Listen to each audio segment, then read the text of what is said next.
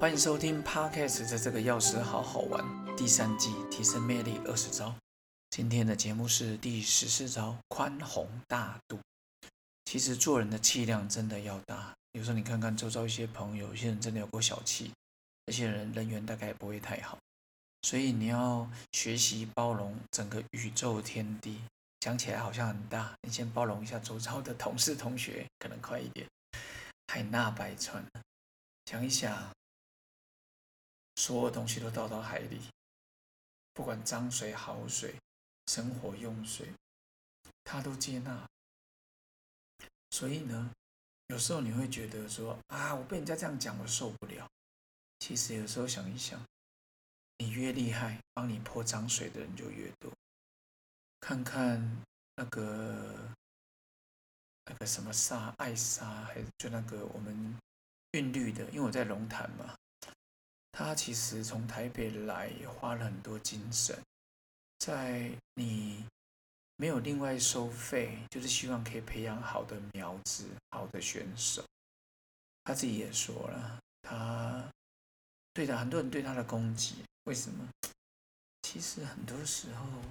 我们不一定是挡人财路，哪怕只是挡人的光芒，都有人觉得碍眼。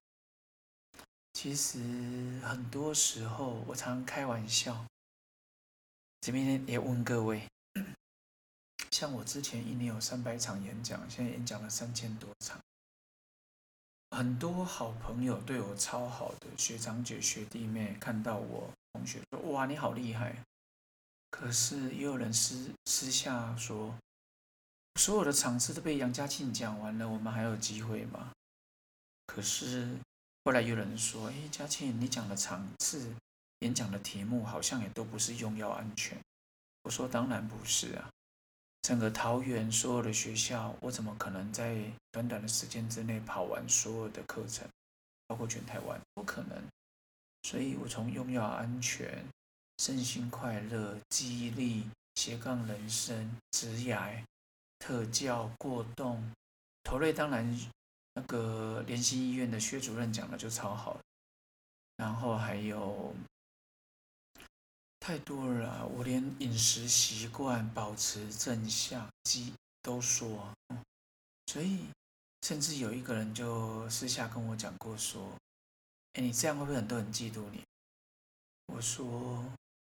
我自己没有太强烈的感受，但是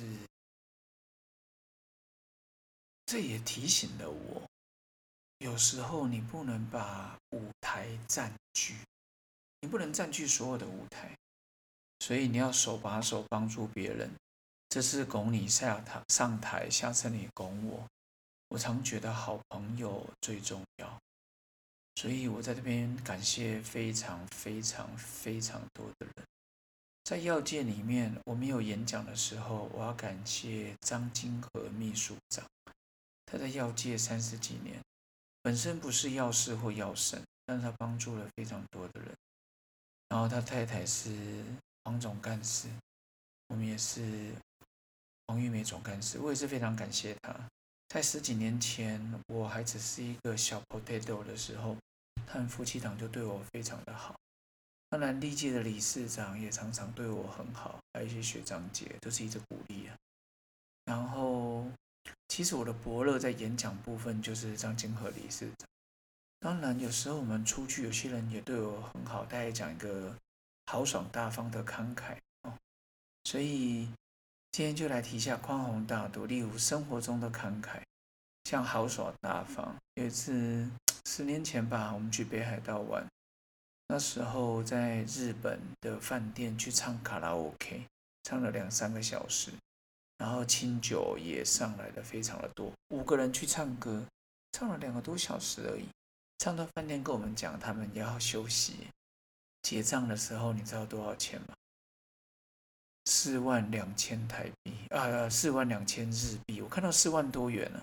五个人去唱歌，有总干事，有。罗干事，还有一位，其实我真的有点记不得，但是我知道有阿尼基，就是我们的桃园市药师工会的首席顾问哦，魏永坤顾问，他那时候我心想，哇，其他人都是我的前辈，我年纪最小，我应该要买单了。四万多日币买起来，台币大概一万块左右，一万多。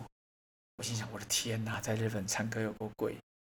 就在这个时候，魏永坤顾问直接拿信用卡出来，他就跟那个饭店的人员说，就是说买单了，刷卡。那我心里想，哇，那可能我要跟他一人出一半，我准备要拿台币六千块给他。结果呢，我在掏钱跟他讲的时候，那个 Aniki 首席顾问就那时候还不是那时候，那时候还不是首席顾问，他就是药界的，呃，还那时候留个长头发，后来才剪掉。哇，他真的是太漂亮。他直接说：“嘉庆，你干嘛？”我说：“我想一人一半好了，请三个女生这样。”他说：“哦，三半，他来请就好。”那时候我突然觉得，那是我第一次跟他出去，我心想：“哇，这个这个这个他也太大方了吧！”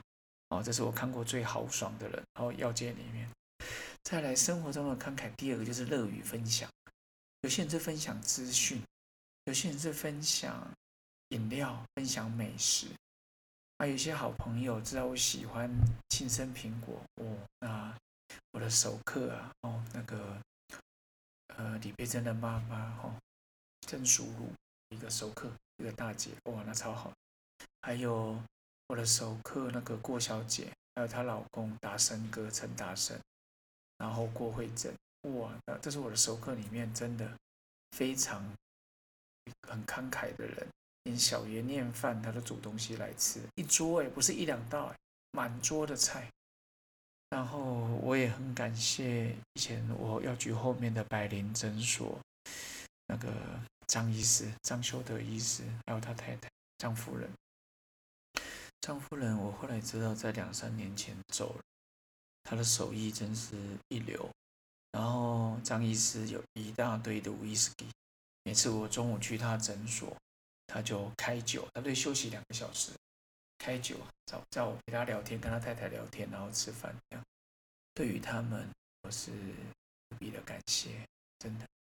生活中能遇到这么大方的人，也是我的幸运跟荣幸。然后第三和，生活的慷慨之中，这是乐于帮助人的人啊，乐于帮助人的人。有些人会觉得说，我要认识才要帮助；有些人陌生人他也帮助，所以我觉得就是展现自己的慷慨。提升你的魅力。第二个就是，我觉得你可以看看人家付钱的态度，买单的时候的态度。有时候我们同学聚餐、好友聚餐，就会看到一些形形色色的人。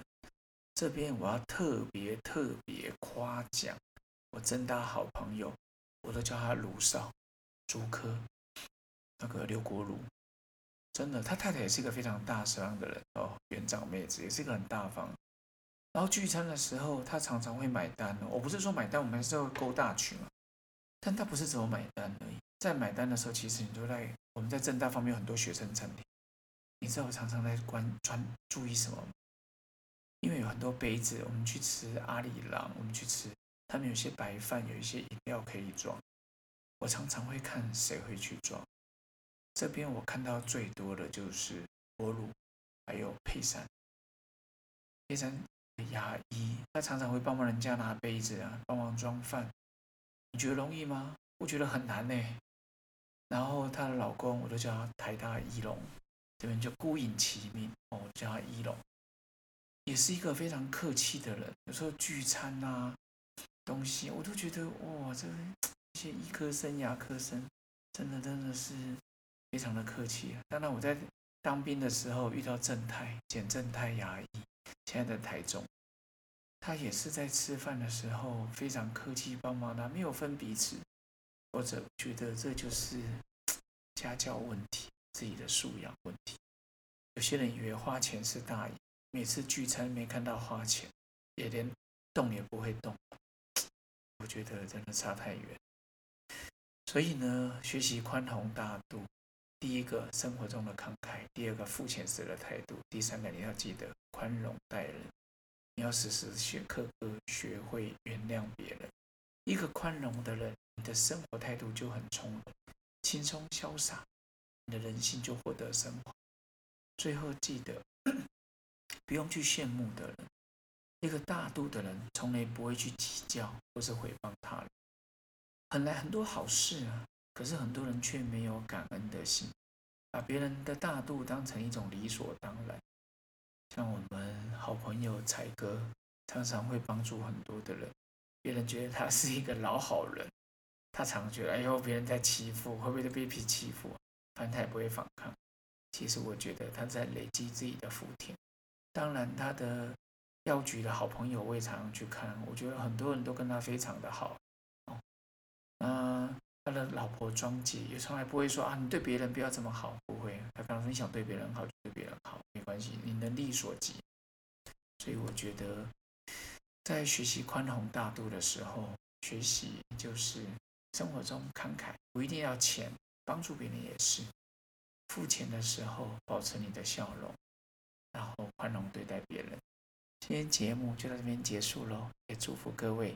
下一个节目就是破除你的习惯，改变你的习惯。